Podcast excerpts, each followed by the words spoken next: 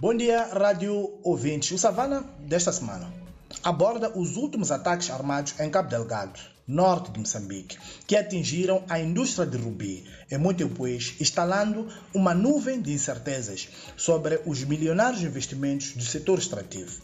Um brutal ataque aos empreendimentos da mineradora Gemrock levou à paralisação da indústria, incluindo a Multiplace Ruby Mining, a empresa ligada à elite do Partido Felino, que explora um dos mais significativos depósitos mundiais de rubi.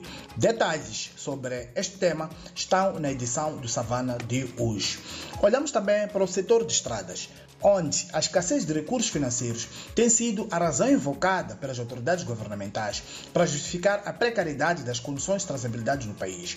Por outro lado, nota-se uma gestão um pouco criteriosa dos poucos fundos disponíveis. Nesta edição, o Savana mapeia várias importantes vias rodoviárias e revela que o processo de reabilitação de muitas delas foi feita na base de critérios altamente questionáveis e de duvidosa transparência. Pormenores sobre este tema também estão na edição de hoje. Abordamos igualmente o facto de Moçambique estar, desde a semana passada, sexta-feira, na lista de jurisdições sobre vigilância rigorosa do Gabinete de Ação Financeira GAFI, devido às deficiências estratégicas no seu sistema de prevenção e combate ao branqueamento de capitais e financiamento ao terrorismo.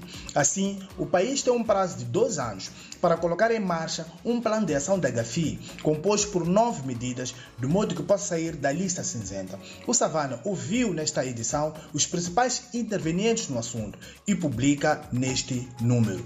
Em Moçambique, também continua no meio de grande controvérsia a implementação da tabela salarial única na função pública.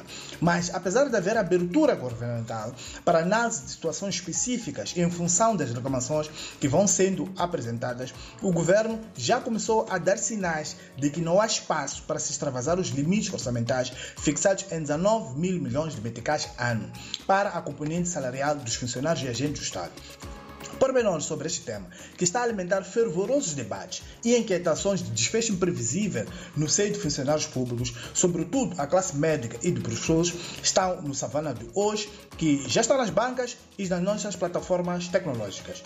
Bom dia e um abraço de Francisco Armona a partir da redação de Savana, em Maputo.